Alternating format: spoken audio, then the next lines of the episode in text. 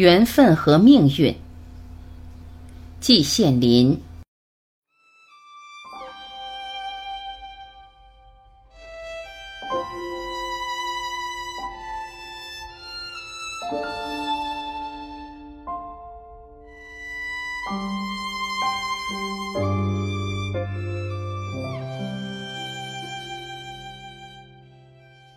缘分与命运本来是两个词儿，都是我们口中常说、文中常写的。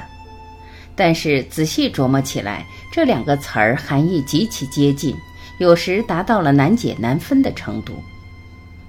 缘分和命运可信不可信呢？我认为不能全信，又不可不信。我绝不是为算卦相面的张铁嘴、王半仙之流的骗子来张目。算八字、算命那一套骗人的鬼话，只要一个异常简单的事实就能揭穿。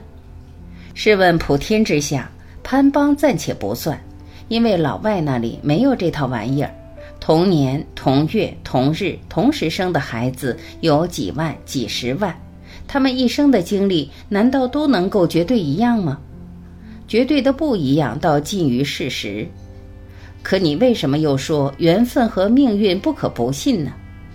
我也举一个异常简单的事实：只要你把你最亲密的人，你的老伴儿或者小伴儿，这是我创造的一个名词儿，年轻的夫妇之谓也，同你自己相遇，一直到有情人终成眷属的经过回想一下，便立即会同意我的意见。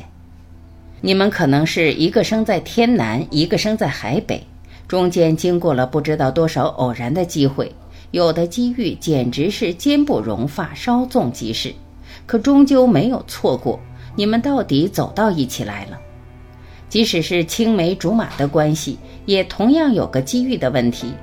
这种机遇是报纸上的词，哲学上的术语是偶然性，老百姓嘴里就叫做缘分或命运。这种情况谁能否认？有谁能解释呢？没有办法，只好称之为缘分或命运。北京西山深处有一座辽代古庙，名叫大觉寺。此地有崇山峻岭，茂林流泉，有三百年的玉兰树，二百年的藤萝花，是一个绝妙的地方。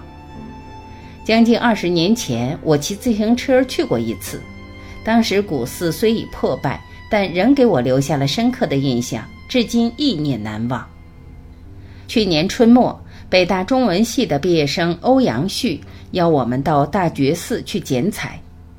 原来他下海成了颇有基础的企业家，他毕竟是书生出身，念念不忘为文化做贡献。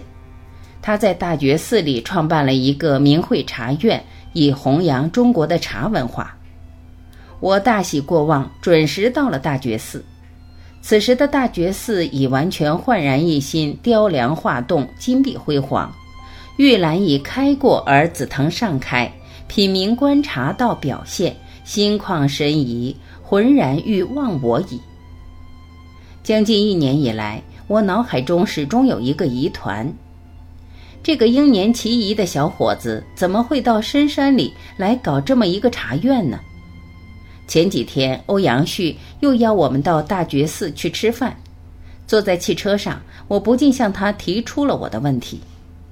他莞尔一笑，轻声说：“缘分。”原来在这之前，他携伙伴郊游，黄昏迷路，撞到大觉寺里来，爱此地之清幽，便租了下来，加以装修，创办了明慧茶院。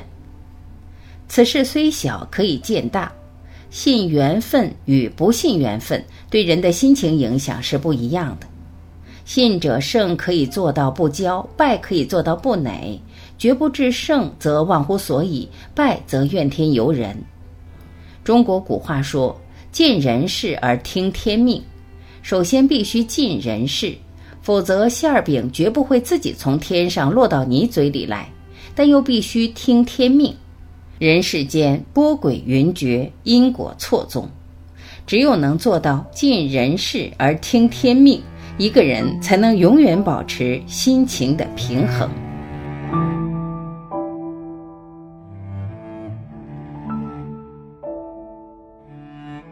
感谢聆听，我是晚琪，再会。